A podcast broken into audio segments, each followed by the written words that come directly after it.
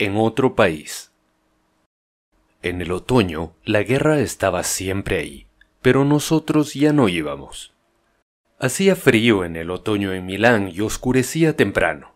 Luego se encendían las luces y era agradable errar por las calles mirando las vidrieras.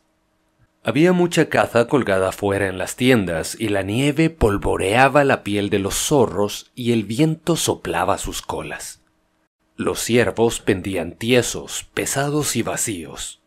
Pájaros chicos se amacaban en el viento y el viento les doblaba las plumas. Era un otoño frío, el viento bajaba de las montañas. Estábamos todas las tardes en el hospital. Había muchos trayectos para llegar cruzando la oscura ciudad. Dos de los caminos orillaban canales, pero eran largos. De cualquier modo había que atravesar algún puente. Había tres puentes para elegir. En uno había una mujer que vendía castañas asadas. Era confortable pararse delante de su fuego de carbón y las castañas calentaban después el bolsillo. El hospital era muy viejo y hermoso. Uno entraba por una puerta de reja y atravesaba un patio y luego otra reja. Siempre había funerales que salían de aquel patio. Detrás del viejo edificio estaban los nuevos pabellones de ladrillo, y ahí nos reuníamos cada tarde y éramos muy corteses y nos sentábamos en los aparatos que iban a hacernos tanto bien. El doctor se acercó al que yo ocupaba y me preguntó ¿Cuál era su afición antes de la guerra? ¿Algún deporte? Sí, fútbol, le respondí. Bueno, pues jugará usted al fútbol de nuevo y mejor que nunca, me dijo. Mi aparato era como un triciclo para flexionar mi rodilla, pero ésta no se plegaba y el pedal insistía sin resultado. El doctor decía Esto pasará. Usted es un muchacho de suerte. Va a jugar de nuevo como un campeón. A mi lado se sentaba un mayor que tenía una mano consumida, como la de una criatura. Me guiñaba un ojo cuando el doctor le examinaba la mano, entre dos cintas de cuero que subían y bajaban haciendo articular sus dedos duros, y preguntaba ¿Jugaré yo también al fútbol, capitán? Había sido el mejor esgrimista de Italia, antes de la guerra. El doctor le traía de su escritorio una fotografía que mostraba una mano en idénticas condiciones y otra apenas más grande después de emplear el aparato. El mayor tomaba la fotografía con la mano sana y la escudriñaba.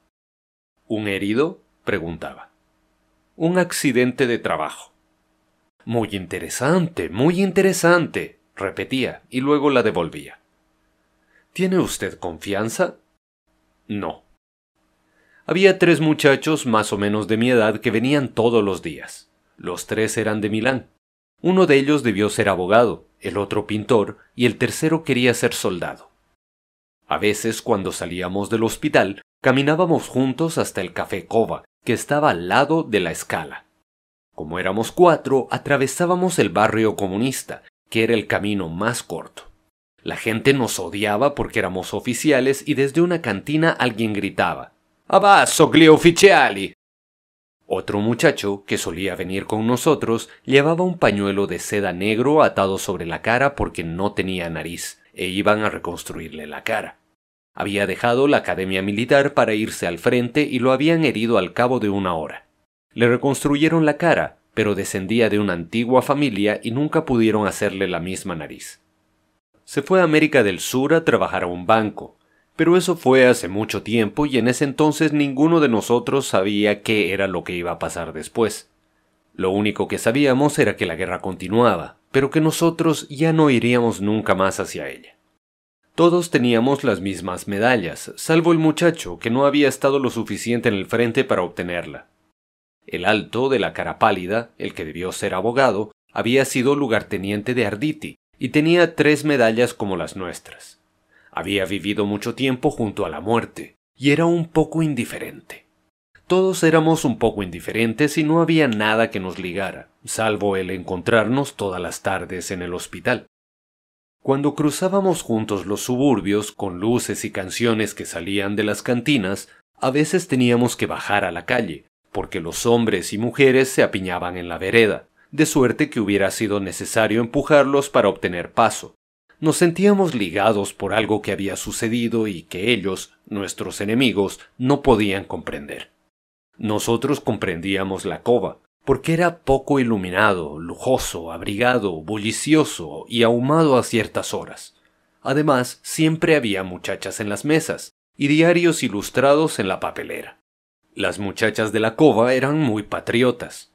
Descubrí que la gente más patriota de Italia eran las mujeres de los cafés, y creo que todavía lo son. Mis compañeros al principio fueron muy respetuosos con mis medallas y me preguntaban qué había hecho para conseguirlas. Yo les mostré los papeles escritos en bellísimo lenguaje y llenos de fraternidad y abnegación, pero que en realidad decían, retirando los adjetivos, que me habían sido otorgadas las medallas porque era americano. Después variaron para conmigo, aunque siempre era su compañero contra los de afuera. Con ellos se había obrado de otro modo y lo que ellos habían hecho para merecer las medallas era distinto. Yo había sido herido, por cierto, pero ya se sabía que el ser herido era un accidente, más bien. Nunca me avergonzaba de haber sido condecorado, aunque a veces, después de la hora del cóctel, me imaginaba un héroe como ellos.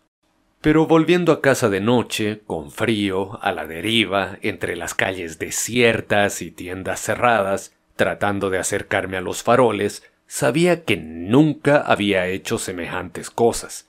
Temía mucho a la muerte, y a veces de noche me quedaba en cama de miedo preguntándome cómo reaccionaría cuando volviera al frente.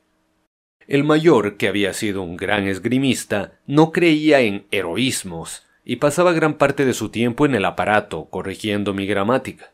Me había ponderado lo bien que hablaba italiano y conversábamos juntos sin dificultad. Un día dije que el italiano me parecía un idioma tan fácil que no podía dedicarle mayor interés. Todo era tan simple de decir. Ah, sí, respondió el mayor. ¿Por qué no estudia gramática entonces? Tomé la gramática y pronto el italiano fue para mí tan difícil que no me animaba a hablarlo hasta conocerlo a fondo. El mayor era constante en su asistencia, aunque estoy seguro de que no creía en la eficacia del tratamiento. Siempre hubo un momento de duda y un día el mayor dijo que todo era una tontería. Los aparatos eran nuevos y nosotros servíamos para ensayarlos. Es una idea estúpida, una teoría como cualquiera, agregó. Yo no había estudiado gramática y él decía que yo era un imbécil. Qué loco había sido, molestándose por mí. Era de corta estatura y se sentaba firme en su silla con la mano escondida, la mirada siempre en alto, mientras las cintas de cuero articulaban sus dedos duros. ¿Qué hará usted cuando la guerra termine? Si es que termina, me preguntó una vez. Hable gramaticalmente. Me iré a Estados Unidos. ¿Es usted casado? No, pero espero serlo. Vaya, qué loco, dijo. Parecía muy enojado. Nadie debe casarse. ¿Por qué, señor mayor? No me llame señor mayor. ¿Por qué nadie debe casarse? No puede casarse. No puede casarse. decía enojado.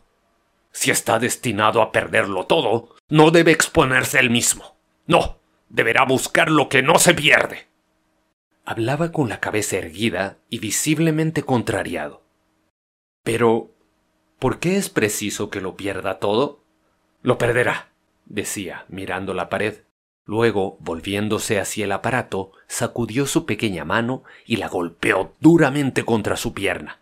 Lo perderá, repetía, casi gritando. No me discuta. Y luego llamó al asistente. Venga y de vuelta este endemoniado aparato. Volvió a la pieza contigua para el tratamiento de rayos y masajes. Oí que pedía permiso al doctor para usar su teléfono, y luego cerró la puerta. Cuando regresó, llevaba la capa y el kepí. Se dirigió directamente a mí y poniendo su brazo en mi hombro, me dijo golpeándome con su mano sana. Lo siento, mi mujer acaba de morir. Debe usted disculparme. Oh. dije, lamentándome por él. cuánto lo siento. Se mantuvo firme, mordiendo su labio inferior. Es tan difícil, dijo. No puedo resignarme. Miraba a lo lejos, más allá de la ventana. Luego empezó a llorar. Me siento totalmente incapaz de resignarme, decía, y la voz se le ahogaba. Entonces, llorando, la cabeza en alto, mirando sin ver, con lágrimas en las dos mejillas, cruzó militarmente la pieza frente a los aparatos y salió.